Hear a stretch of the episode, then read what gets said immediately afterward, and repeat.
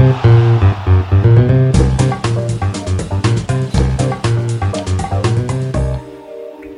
Bonjour à tous, bienvenue sur le 11 Aménois pour un nouveau numéro du Talk. Comme chaque semaine, on se retrouve pour débriefer toute l'actualité de la MSC et Dieu sait qu'elle est encore chargée en cette dernière semaine du mois de janvier. La défaite à Brest, le mercato, le match à venir euh, contre Toulouse, on en parlera en deuxième partie de l'émission.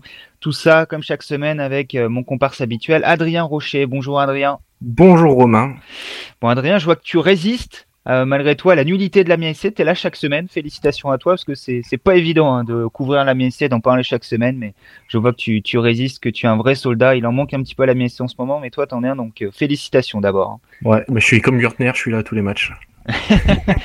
Même si des fois ça doit te faire bien chier de voir ce que tu vois comme Gertner derrière ses coéquipiers. Mais malheureusement, effectivement, on l'a dit, la MSC qui s'est incliné à Brest 2 buts 1 samedi. Pourtant, il y a eu du mieux, notamment en première mi-temps, mais, mais ça n'a pas suffi. Nouvelle défaite pour les, les Amiénois, la, la 11e de la saison. La septième sur la série de neuf matchs sans victoire en championnat pour les Amiénois. Amiens toujours barragiste à la 18e place avec désormais trois points de retard sur le premier non relégable Dijon, 5 sur Metz qui a gagné ce week-end à Reims. Bref, Adrien, c'est un nouveau week-end où Amiens fait une mauvaise opération et on a envie de dire la forme est différente, mais la finalité est toujours la même. Amiens n'avance plus. C'est ça. C'est là il y a eu beaucoup de mieux quand même. On va va pas se mentir comparé aux, aux purges, notamment celle de Reims mais ça passe pas parce que parce qu'il y a toujours quelque chose en fait, il y a toujours cette erreur, euh, soit technique, soit de concentration, euh, soit de motivation, qui fait que bah Amiens perd. Ouais, Amiens perd et, c'est compliqué à, enchaîner, notamment pour euh, pour Alexis Blin qui était très très déçu et frustré puisque tu l'as dit contrairement à Reims, Amiens a mis les forces dans la bataille durant quasiment toute la rencontre avant cette fin de match difficile avec ses en diabète on reviendra et ça suscitait donc beaucoup de regrets chez Alexis Blin. Bah, grosse déception parce que je suis pas sûr que sur l'ensemble du match ça soit, ça soit mérité pour Brest. Je sais pas ce que vous, vous en pensez de l'extérieur. Euh, en termes d'intensité, d'envie de, bien faire, d'investissement de, la part de, toute l'équipe, il n'y a pas grand chose à dire. Et, voilà, on, on se tire un peu une balle dans le pied euh, ce soir. Oui, le milieu de terrain de la MSC euh, très déçu, presque abattu après cette nouvelle défaite. On dit, Adrien, ces défaites feraient limite plus mal que celles qu'Amiens a concédées ces derniers temps. Je pense notamment à celle contre Montpellier, même si le scénario avec l'arbitrage n'a pas été évident. Mais là, Amiens a eu les occasions de l'emporter, ce qui a été moins le cas contre Montpellier, il faut être franc malgré tout. Amiens en première mi-temps a dominé, il y a quatre occasions, donc deux hors-jeu, faut être précis également. Et malgré tout, à la fin, Amiens perd. Et, c'est ça le, sentiment, on comprend chez Alexis Blin, c'est on donne tout, et même quand on donne tout, ça suffit pas, et ça, c'est dur à encaisser. Bah c'est ça, parce que comme j'ai dit tout à l'heure, à chaque fois il y a, y a la petite erreur. Et à ce niveau-là, la petite erreur, quand tu es dans le bas de tableau, que tu es en manque de confiance et que tu n'avances pas, cette petite erreur, elle fait très très mal. Et ça fait plusieurs matchs que cette petite erreur fait très très mal. Contre Montpellier, c'était de la concentration pour euh, laisser Andy Delors tout seul deuxième poteau. Là, c'est Diabaté qui fait n'importe quoi devant sa surface. C'est et, ça, et à ce niveau-là, c'est une phrase bateau bien sûr, mais ça se paye cash et les joueurs le disent, mais parce que c'est vrai, on peut pas se permettre de faire une telle erreur à un tel niveau. Ouais, les joueurs euh, le disent, mais euh, Luca Elsner également en a parlé en conférence de presse d'après-match. C'est erreur, on va en parler tout de suite, de Fousseni Diabaté en fin de match, coûte très cher et a fortement énervé, agacé l'entraîneur de la MSC. Aujourd'hui, on a, on a une défaite à l'extérieur, dans, dans, une course au maintien qui est lancée là depuis un moment. Et là, on arrive dans, des, dans une zone où euh, pas le droit à l'erreur. Et, euh, et, le, but qu'on offre sur un plateau d'argent en fin de match est une des, erreurs qui, qui, coûte, qui coûte directement des points et elle ne doit pas arriver. Ce n'est pas possible dans notre situation. Donc euh, voilà, un constat très amer. Ouais, Luca Elsner très énervé après euh, Fousseni Diabaté et on le comprend, un petit recadrage dans le vestiaire et, ce sentiment voilà de, donner des cadeaux à l'adversaire et en plus ça vient d'un joueur qui, venait d'entrer en jeu, Adrien Fousseni Diabaté qui était entré à 15 minutes du terme pour remplacer Quentin Cornet et moins de 10 minutes plus tard il y a ce geste complètement incompréhensible, cette volonté de dribbler dans sa propre moitié de terrain, 25 mètres de, son but, dos euh, au jeu en plus, euh, donc tourné vers Régis Gertner. Et cette perte de balle fait mal et ça représente un petit peu l'état d'esprit de certains joueurs euh, dans cette équipe, notamment Foussini Diabaté, qui donne pas le sentiment de se mettre au diapason. Non, il a pas l'air euh, pas l'air bien investi dans, la mission du maintien, euh, ce petit Fousseni.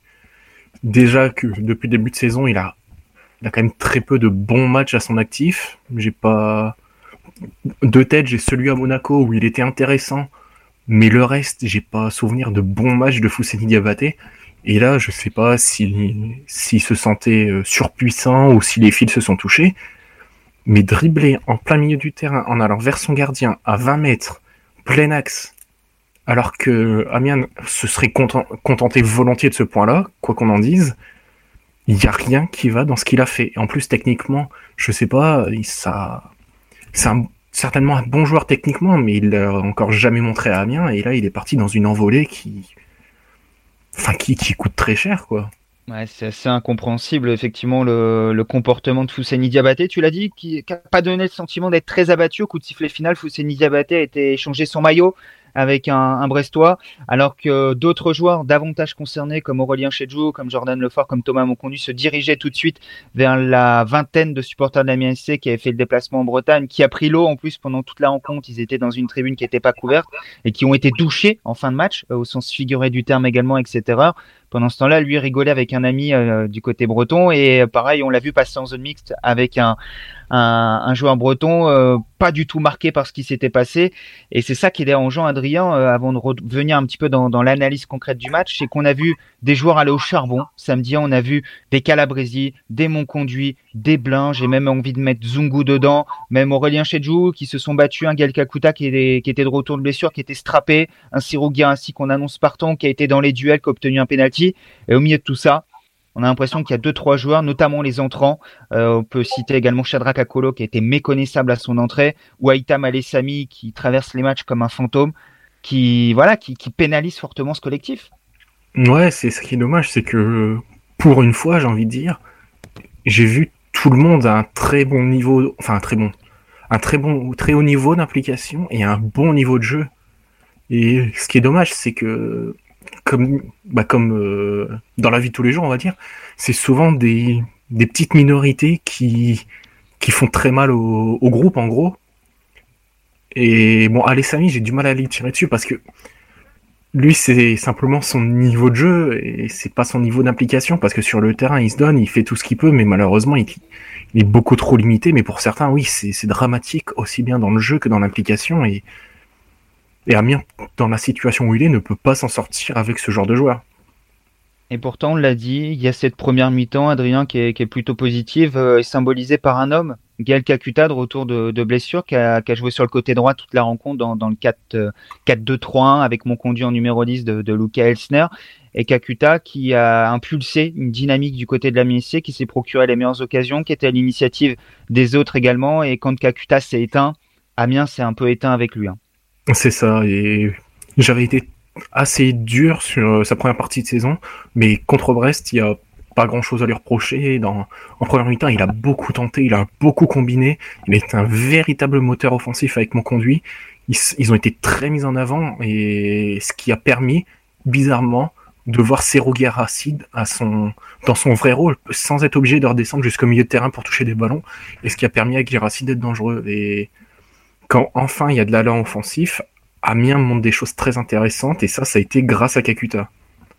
Et euh, on parlait de Gael Kakuta, Luke Elsner a apprécié également son, retour à la compétition. Alors bien entendu, il lui manque encore un peu de coffre, tout n'a pas été parfait.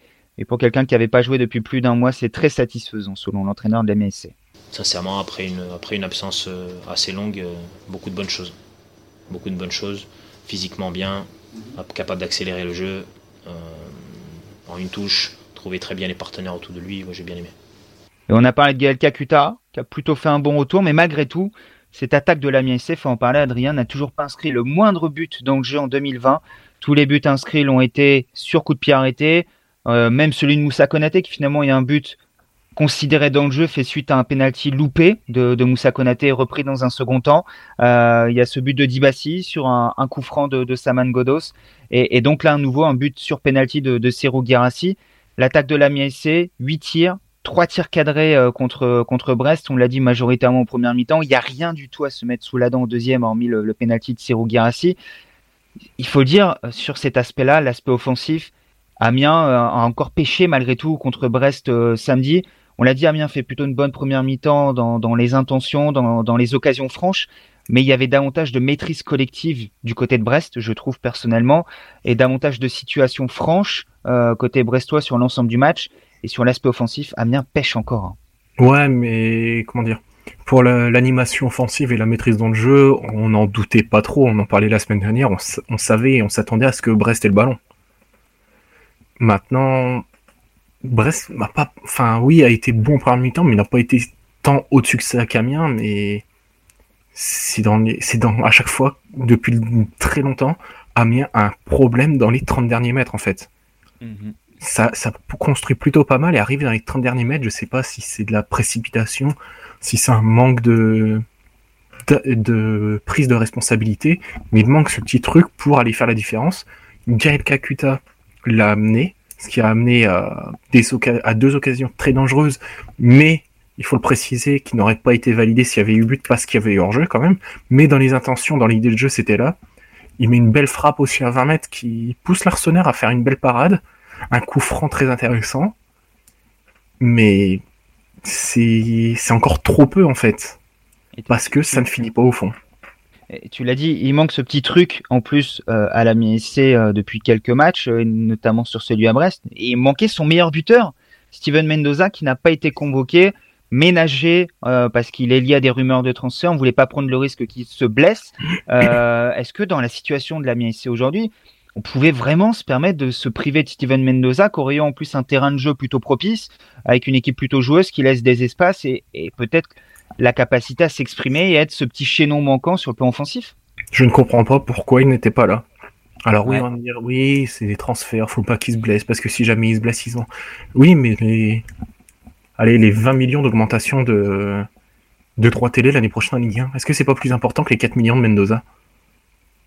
C'est sûr que le, manque à gagner est important euh, si Amiens ne se maintient pas en fin de saison et ce sera difficile de le compenser avec les, ventes cet hiver. C'est une certitude. Donc pourquoi se priver de Steven Mendoza euh, D'autant que la veille, en conférence de presse, Luke Elsner nous avait bien dit qu'il ferait des choix sportifs et qu'il avait aucune contre-indication. Il pourra toujours défendre que l'absence de Mendoza et, de Niaoré, qui est absent également, sont des choix sportifs parce qu'ils ne sont pas pleinement impliqués dans le projet. C'est des choix qui sont malgré tout liés à l'aspect mercato également. Et euh, dans la situation actuelle, on l'a dit, Amiens pouvait pas forcément se, le permettre. Et pourtant, Amiens fait ce choix-là et Amiens le regrette peut-être aujourd'hui, euh, Adrien, sans, sans préjuger de ce qu'aurait été le match avec l'international colombien. Quand on est 18e, qu'on n'a pas gagné depuis deux mois et demi, on peut pas se permettre de se priver de son principal atout offensif. On est tous d'accord là-dessus. Bah, bien sûr. Et puis, quand bien même ce serait sportif, je ne comprendrait pas la logique parce que Diabaté était là et il n'a pas l'air beaucoup plus impliqué que Mendoza.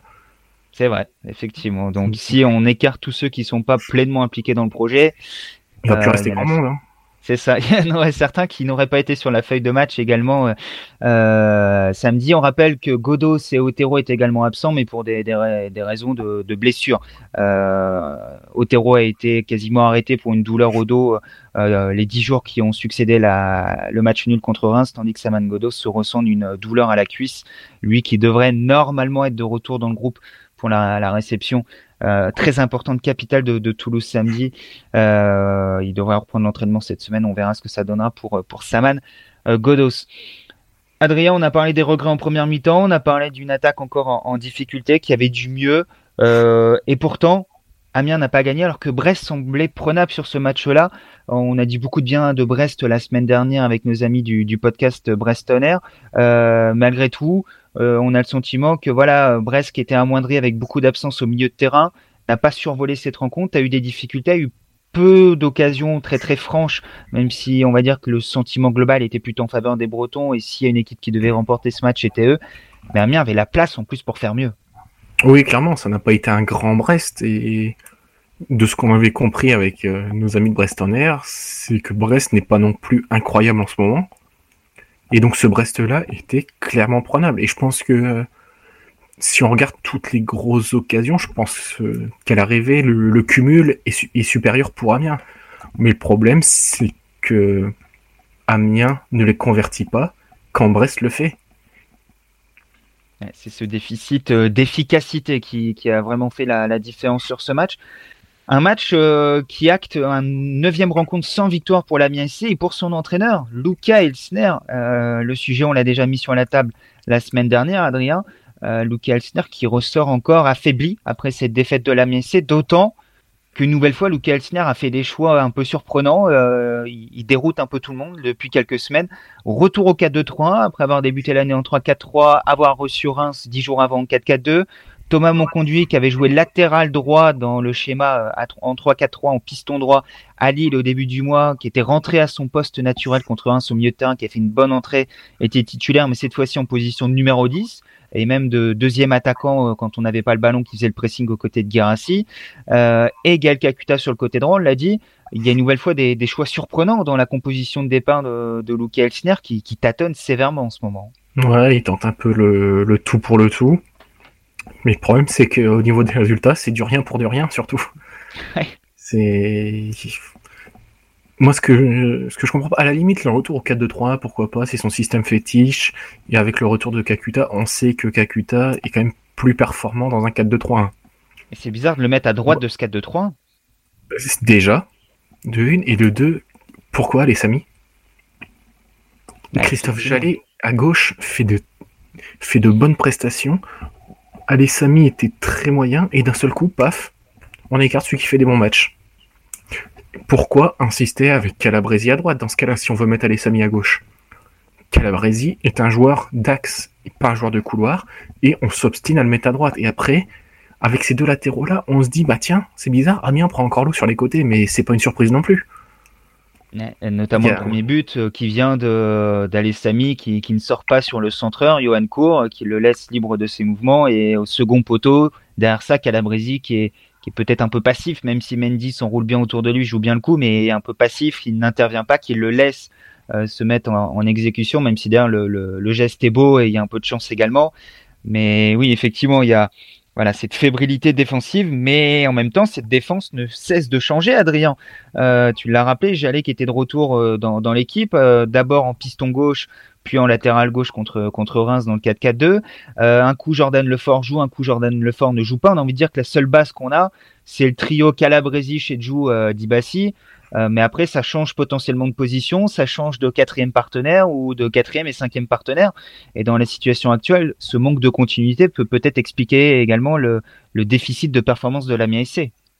C'est sûr. Et puis, en plus, ce, week-end, j'ai trouvé la défense centrale quand même plutôt très intéressante. Brest n'a pas eu grand grand chose à faire face à Chedjou et Dibassi, mais le problème c'est que ils sont obligés de défendre dans l'axe et de prendre aussi sur les côtés. Et c'est beaucoup trop compliqué.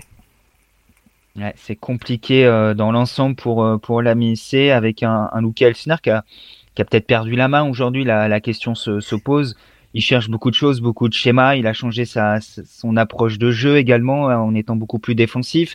Euh, Est-ce que tu as le sentiment qu'il qu est perdu tout simplement, Adrien? Bah, De plus en plus, on se l'était évoqué la semaine dernière et là c'est le sentiment que ça me donne encore. Il y a, il y a trop de changements, il n'y a pas assez de stabilité pour euh, se dire tiens, il, on, il donne de, de la confiance à ses joueurs. C'est et puis je ne sais même pas si certains arrivent encore à se sentir impliqués. Quand je vois les entrants, mmh. alors Moussa Konaté fait une bonne rentrée, mais malheureusement il a eu trop peu de temps de jeu. Mais les entrées d'Akolo, les entrées d'Akolo et Diabaté sont catastrophiques. Diabaté n'a pas apporté, Akolo a été transparent une fois qu'il est entré en jeu. Je sais même pas s'il a touché un ballon. Enfin, euh, je vais mettre les stats sous les yeux, mais euh, c'est vrai que l'entrée en jeu de, de Shanrak Akolo, 10 ballons touchés apparemment, la moitié de perdus. Pour Fousseni Diabaté, c'est pareil, 14 ballons touchés, 7 perdus. Euh, sur un temps de jeu très restreint, bien entendu, mais euh, voilà, il y a, y a, rien du tout, il n'y a même pas une accélération d'un côté comme de l'autre, euh, qui nous a donné le sentiment qu'il pouvait euh, faire basculer ce match et avoir une, une réelle implication. Euh, Adrien, Luke Elsner est toujours en place aujourd'hui. Euh, on sait que du côté des dirigeants, euh, la question commence à, se poser chez une partie des actionnaires. Euh, le sujet a été évoqué après la, défaite contre Brest. On repose quasiment la question chaque semaine désormais, mais est-ce que tu as vraiment le sentiment que ce, match contre Toulouse, dont on présentera les, aspects globaux dans, une deuxième partie de, ce talk, que ce match contre Toulouse est vraiment le match de la dernière chance pour Luke Elsner Bah bien sûr. Je Je vois pas comment il peut en être autrement. Enfin, la colère gronde. Il monte partout, en interne, dans les médias, chez les supporters. Là, c'est une défaite contre Toulouse qui est sur 11 défaites d'affilée en Ligue 1, qui est dernier, enfin, qui est enfoncé comme pas permis. S'ils viennent gagner à Amiens, c'est impossible. C'est que, c'est que Elsner n'est plus l'homme de la situation. En cas de défaite, euh, ça veut soit dire que tu l'as dit, Luca Alcina n'est plus l'homme de la situation, soit que son groupe l'a lâché et que le groupe souhaite un changement. On peut imaginer ça aussi. Hein. Ouais, mais l'un va avec l'autre. On va dire si le groupe l'a lâché, c'est parce qu'il c'est parce qu'il sent qu'il n'est plus l'homme de la situation aussi, je pense. Ouais.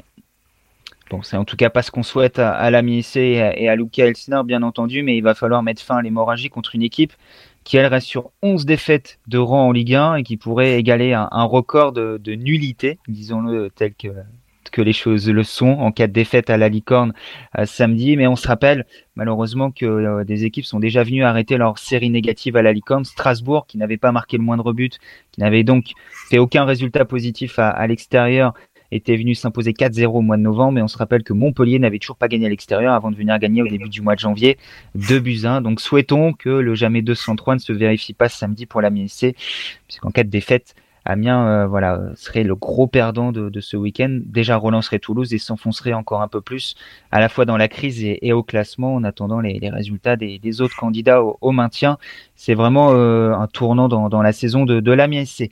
On va conclure cette première partie en, évoquant un petit peu les, derniers aspects de ce match contre Brest. Tout d'abord, euh, évoquer les, notes des joueurs. Vous le savez, après chaque match sur le 11 Aménois, on note, on évalue les, performances euh, des joueurs de, de l'Amiens SC.